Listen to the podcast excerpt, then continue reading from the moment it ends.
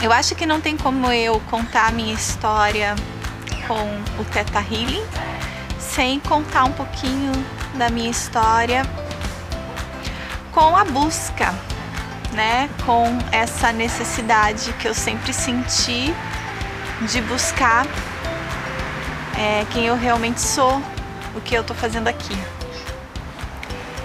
É, eu acredito que o meu caminho começa como o caminho da maioria das pessoas, é, se sentindo um pouco diferente em relação a, ao que a sociedade espera da gente, né? É, então eu comecei sempre não entendendo muito bem uh, essa questão do, do poder no outro, assim. Então eu com 20 anos, acho que foi a primeira vez que eu cheguei à conclusão que Deus não era culpado pelas coisas que aconteciam na minha vida. Ele não podia ser esse ser tão ruim assim que me castigava. E eu comecei a procurar respostas em relação a isso. Puxa, quem é responsável? Ah, quem é o responsável pelas coisas que estão acontecendo e que eu não gosto e que eu gostaria que fosse diferente? Eu acho que eu, eu já escutei uma uma frase que é muito legal que é assim a gente é para que nasce, né? E acho que justamente por eu ser capricorniana e ser bem controladora, nem tanto agora, mas já fui mais. É, para mim era difícil deixar o controle na mão de outro, o controle da minha vida. Mesmo que ele fosse Deus, né? Como assim ele tem o controle dos meus resultados? E daí foi a primeira vez que eu entrei em contato com uma outra filosofia que não fosse a filosofia católica, que foi onde eu fui criada, né? que eu entrei em contato com um livro do Brian Weiss que chama A Divina Sabedoria dos Mestres. E eu não me. Até assim, se você me perguntar o conteúdo do livro, eu não vou me lembrar. Faz algum tempo que eu li esse livro. Mas eu lembro que ele me abriu para uma nova perspectiva de que nós né, temos livre-arbítrio, de que nós é, podemos criar a nossa realidade. E a partir disso eu comecei a muito devagar, né, a esse caminho, esse caminho de, de autoconhecimento, de autoevolução. É, a minha juventude, assim, ela é a minha juventude, eu digo dos 20 até os 30 anos, foi muito comum, né? Eu não me achei em nenhuma profissão, fiz faculdade de arquitetura, mas não sentia atração nenhuma por aquilo. E acabei indo trabalhar com pessoas, talvez porque já era o que o universo esperava de mim, né? Então foi o único lugar onde eu, eu me encaixei no sentido de ser aceita. Eu precisava trabalhar e fui aceita com muita facilidade, né? Então eu trabalhava com vendas. E, e foi, já foi uma grande dificuldade para mim, porque eu achava que eu nunca conseguiria vender nada para alguém. Enfim, mas eu conseguia. Algo acontecia que eu conseguia. E chegou um momento nessa trajetória de vendas aonde eu acordei e eu falei que aquilo não me nutria mais. E eu não sabia o que eu estava fazendo lá. Então foi um despertar mesmo, do tipo, qual é o sentido disso? Qual é o sentido de ir para uma loja e vender coisas que não são necessárias, que não trazem nenhum benefício para a vida da pessoa? E é o meu tempo que está passando. E nesse dia eu resolvi parar com tudo. Nesse dia eu resolvi pedir a conta e não tinha nenhuma perspectiva do que eu ia fazer.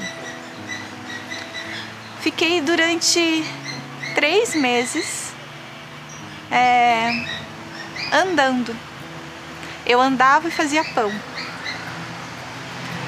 Eu trabalhava com, na época eu trabalhava com uma, um tipo de cura que era uma imposição das mãos e era isso que eu fazia. Eu ia andando até o dojo, aonde a gente fazia essa prática.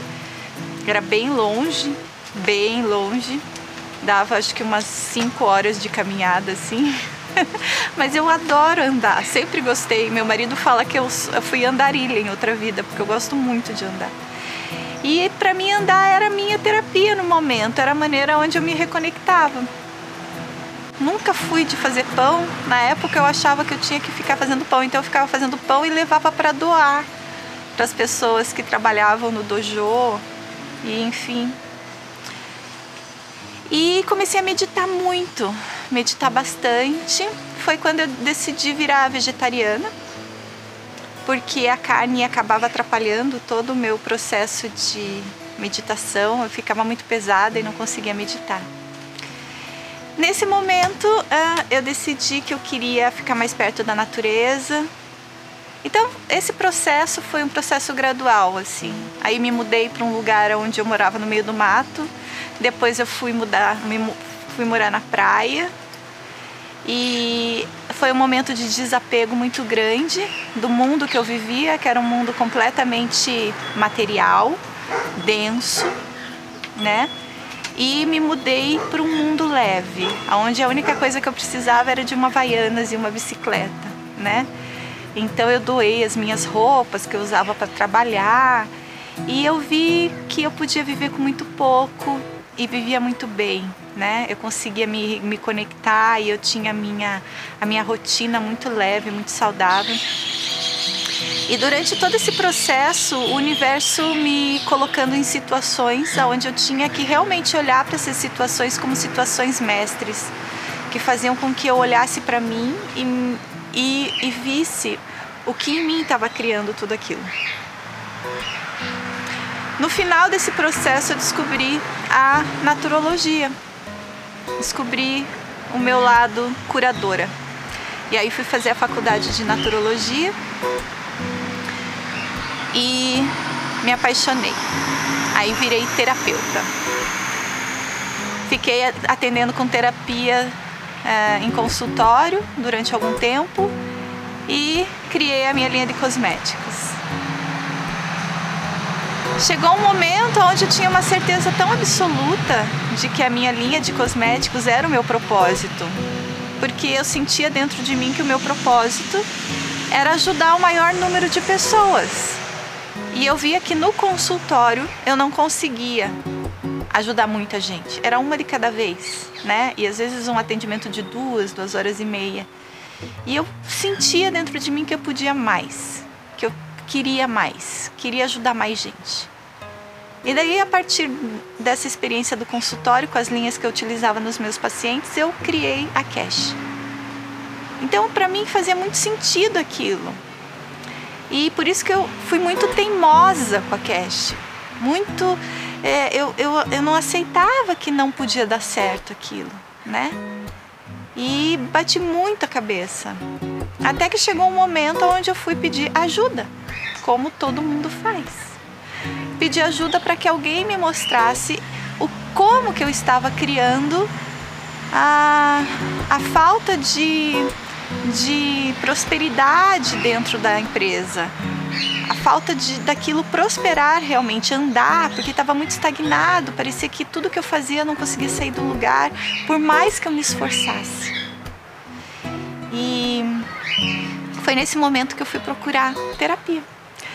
E a terapia que eu fui procurar, ela de alguma maneira, ela me ajudava, mas não em todas. Eu senti que eu podia podia existir alguma coisa melhor que aquilo. Foi quando uma amiga minha chegou e perguntou se, quando que eu ia fazer o curso de Teta Healing. Eu falei, olha, na verdade estou procurando uma terapia que eu possa encontrar em mim as questões que estão travando os meus processos. Ela falou, Teta Healing? Eu falei, sério? Sério? Falei, então tá, vou fazer quando começa o curso amanhã. Falei, então tá bom. E caí de paraquedas no curso e na segunda-feira, depois que eu fiz o curso, eu já comandei uma cura em mim e foi um grande sucesso. E a partir disso eu não parei mais. Então, com certeza, uh, hoje eu percebo que o universo se remanejou completamente criou situações na minha vida para que eu chegasse aonde eu tô hoje. E eu sou muito grata a isso, com certeza, porque durante toda a minha vida eu senti que eu fui lapidada, tanto nas relações humanas quanto nas buscas espirituais. Uh, os mestres que apareceram na minha vida, tanto os mestres uh, que dificultaram a caminhada, como aqueles que abençoaram ela. Hoje eu sei que o Teta Healing ele me proporciona ajudar muitas pessoas. Me proporciona isso que sempre foi o meu grande propósito. E que eu entendo como sendo o grande propósito de muitas das pessoas que se sentem é, em desacordo com o plano da sociedade. Porque a gente chega aqui com um plano maior. E esse plano da sociedade não se encaixa totalmente no nosso plano. E por muito tempo a gente fica sentindo como se a gente não fizesse parte de tudo isso. Então ensinar o Teta Healing para essas pessoas é uma forma de me solidarizar com elas. Eu acho que o Teta Healing, ah, uma das coisas maravilhosas é eu me unir a essa minha família de alma, a, a essas pessoas que vieram para esse planeta com o mesmo propósito que eu e realmente a partir de tudo que eu recebo uh, ajudar essas pessoas a encontrar o seu próprio caminho, o seu próprio eixo. E sentir essa conexão, essa verdade que nasce dentro da gente quando a gente realmente vive o nosso propósito, quando a gente realmente vive essa conexão, essa certeza de que existe um projeto muito, muito, muito maior é, por trás de tudo e que a gente não está no comando de nada, né? Ah, a única coisa que a gente sabe é que a gente tem o nosso livre-arbítrio, a gente faz as nossas escolhas, nós temos os nossos padrões, mas essa a gente tem um propósito que nos guia sempre e que tenta nos colocar no trilho sempre. É, a nossa teimosia às vezes atrapalha um pouco o, o, o, todo o projeto deles, mas eles não desistem de nós, né? Então, é, ajudar as pessoas a encontrar esse, esse, esse trilho, encontrar essa maneira de se colocar é, a, a, alinhado ao seu propósito maior, eu acho que isso faz é, faz o meu dia mais feliz todos os dias, assim. Sempre que eu recebo um feedback de um aluno ou de um cliente ou de alguém que vem e fala para mim que mudou a vida e que é, não sabe co como que algo tão maravilhoso ficou tanto tempo longe dele. e é muito lindo, é muito lindo. Eu gosto muito de, de fazer parte desse projeto que é muito maior do que eu muito maior do que eu e que eu sou só um soldadinho que foi treinado para para fazer o que eu estou fazendo hoje. Então, ah, acredito que ainda continuo sendo treinada. Acredito realmente que o propósito ainda está se sendo construído para que daqui alguns meses ou alguns anos ele se fortaleça cada vez mais. Meu recado para quem em, sempre se sentiu a ovelha negra da família, sempre sentiu a diferente, né, que toma as decisões mais absurdas para sua família e eles não entendem. É, persevere, é, você veio para cá com um propósito e esse propósito tem a ver com as suas escolhas, tem a ver com essa é, incapacidade de ser igual. E isso não quer dizer que ser igual é um problema, certo? Cada um tem o seu propósito aqui. Mas não ache que você nasceu na família errada, ou que você está no planeta errado, ou que você está é, na vida errada. Abrace a sua diferença isso é o que você é. E se tem um grande propósito aqui nessa vida é ser quem você é. Então, quanto mais individual você for, é, mais você vai se fortalecer nessa sua individualidade. E isso vai ser o seu poder. Esse é o seu grande poder. cada super-herói tem um poder diferente, não é? Imagine que sem graça se todos os super-heróis fossem igual ao super-homem, né? Então cada um tem o seu superpoder, não queira ser como os outros. Seja o melhor que você pode ser e você vai ver que ah, já é o primeiro passo para você colocar os dois pés no trilho. É isso que o universo quer. Espero ter ajudado você e inspirado com essa história. Gratidão, até a próxima!